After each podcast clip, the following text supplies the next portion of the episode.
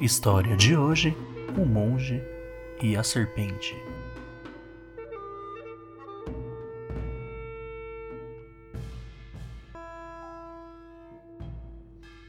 Há muito tempo havia um monge chamado Antin, que todos os anos fazia peregrinação pelos caminhos de Kumano. Em uma das viagens, ao escurecer, procurou abrigo para passar a noite em uma aldeia chamada Hidaka. Foi acolhido pelo administrador da aldeia e, na casa dele, conheceu Kiyohime, a filha. Antin elogiou a beleza da moça e disse que a buscaria para que se casassem.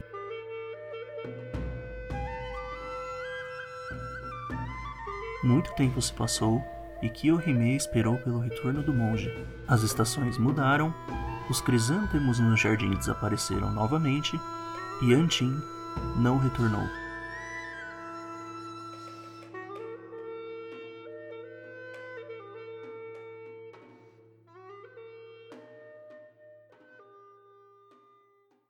Três anos após o ocorrido, Antin estava fazendo a peregrinação quando, ao passar próximo de Hidaka, o templo se fechou novamente e, como conhecia o administrador da vila, decidiu pedir abrigo na casa dele.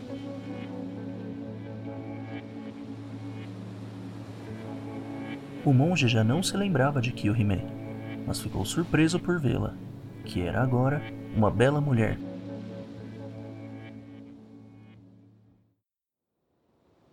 Por ser um monge budista, Antin não poderia se casar e, sem coragem para contar a verdade, disse que, ao final da peregrinação, voltaria para assumir o compromisso.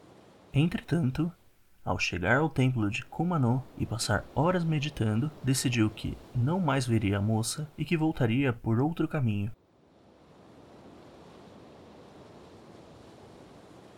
Kiyohime, preocupada, decidiu ir atrás de seu futuro marido.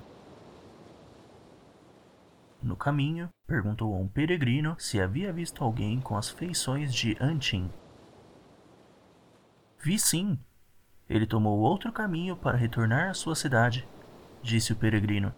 Então ela correu até o rio Hidaka, onde conseguiu vê-lo atravessando. Me espere, Antin, me espere! gritou com todas as forças.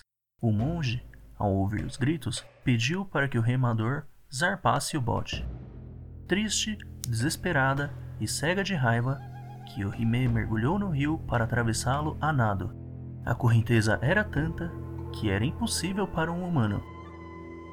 Mas testemunhas contam que a raiva da bela donzela havia a transformado em uma enorme serpente aquática.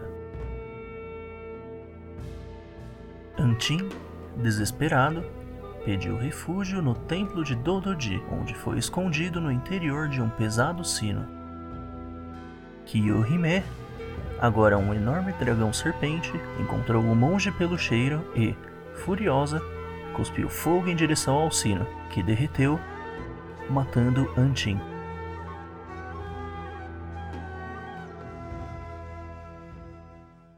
O tempo passou e um novo sino chegou ao templo.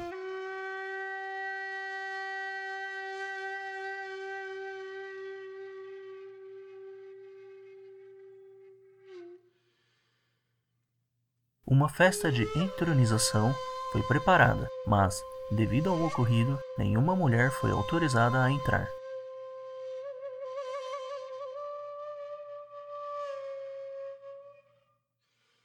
Entretanto, durante a cerimônia, uma jovem donzela aproximou-se e atirou-se ao sino, desaparecendo completamente.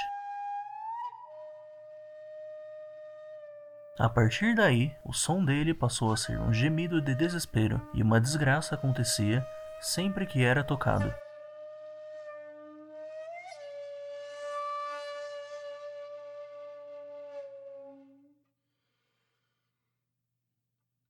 Por não mais suportarem isso, o sino foi enterrado e assim permaneceu por 200 anos, até que Toyotomi Hideyoshi ordenou que fosse levado para o santuário Miyomandi, onde as cinzas de Buda foram consideradas sagradas. Dizem que o som da Sutra de Lotus finalmente trouxe descanso para as almas de Kyohime e Antin.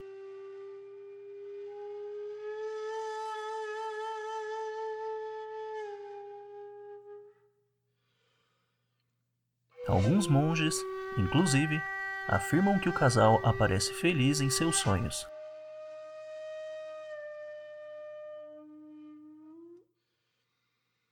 O sino, por sua vez, permanece até hoje em Miomandi como tesouro do templo.